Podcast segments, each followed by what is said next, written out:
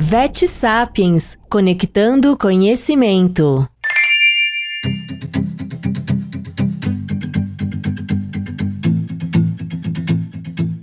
Hoje quem está aqui é a doutora Talita Marçal Vieira, colaboradora do Vet Sapiens, e o assunto é sobre as neoplasias cardíacas. Para começar, doutora Talita, qual a incidência dessas neoplasias na população de cães e gatos?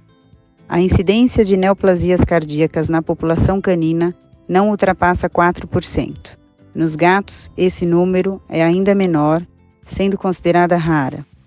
Neoplasias cardíacas ocorrem em maior frequência nas raças de cães grandes, de meia idade ou idosos, exceto o linfoma, que pode ser encontrado em cães mais jovens. O tipo mais comum de tumor cardíaco é o hemangiosarcoma, identificado em aproximadamente 60% dos casos, seguido pelo quemodectoma. Outras neoplasias menos frequentes, como carcinoma ectópico de tireoide, paraganglioma, linfoma, mesotelioma e mixoma, também são vistos em cães.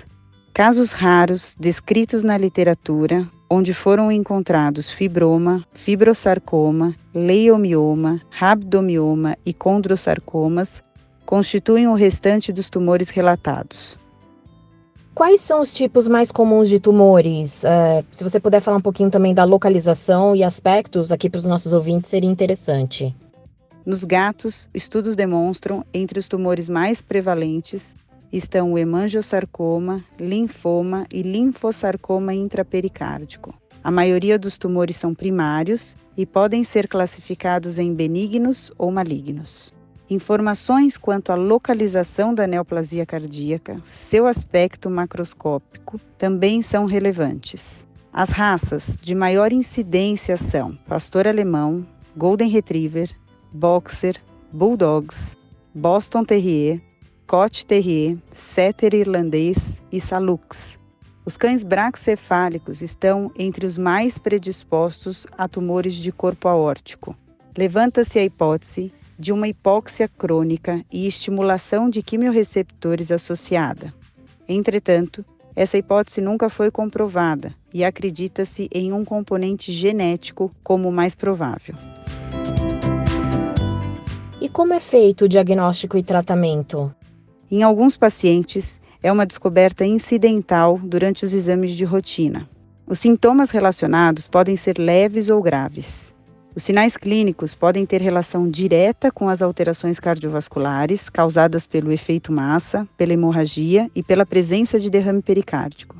O derrame pericárdico secundário à neoplasia cardíaca pode resultar em tamponamento cardíaco. Na literatura, a associação entre derrame pericárdico e hemangiosarcoma é descrita em 54% dos cães. Sinais clínicos inespecíficos, como cansaço, letargia, inapetência e síncope, podem ocorrer. No exame físico, podemos identificar abafamento de sons cardíacos, taquicardia, déficit de pulso, mucosas pálidas, ascite, esforço abdominal, distensão venosa jugular e perda de peso.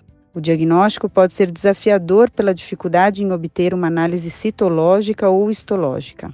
Muitos dados são derivados de estudos e avaliação pós-morte.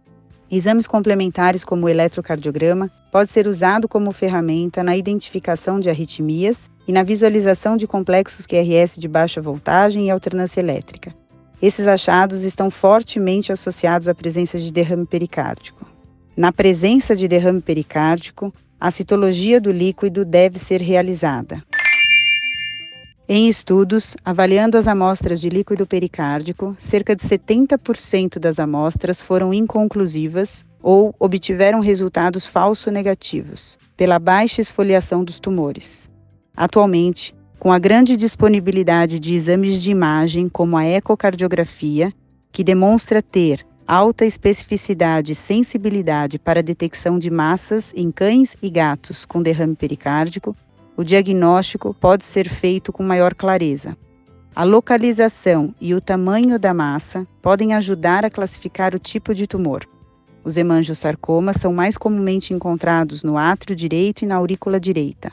Possuem aspecto heterogêneo, com áreas hipoecóicas no interior mostram características malignas com maior tendência a metástases.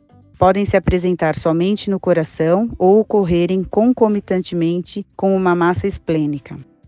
As neoplasias na base cardíaca são vistas entre a aorta e a artéria pulmonar. Geralmente são ovaladas e homogêneas, e o tipo mais comum é o quemodectoma. Apresentam um comportamento benigno na maioria das vezes, com baixa incidência de metástase, e muitos cães são assintomáticos. A ecocardiografia possibilita avaliar não só a localização do tumor, mas também a extensão da lesão e possível infiltração no tecido miocárdico. Permite ainda identificar consequências hemodinâmicas das neoplasias, como lesões obstrutivas ao fluxo sanguíneo e presença de trombos.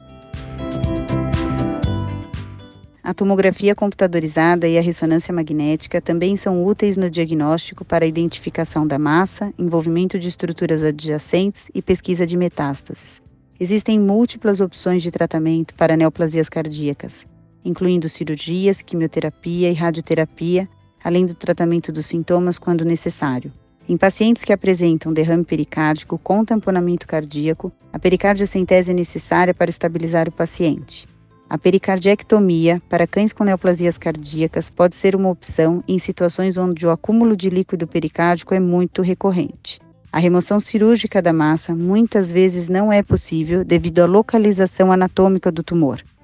Muitas neoplasias de corpo aórtico e da base cardíaca tendem a invadir vasos locais, dificultando o acesso do cirurgião.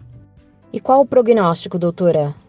O prognóstico é variável e inúmeros estudos com terapias combinadas têm sido feitos.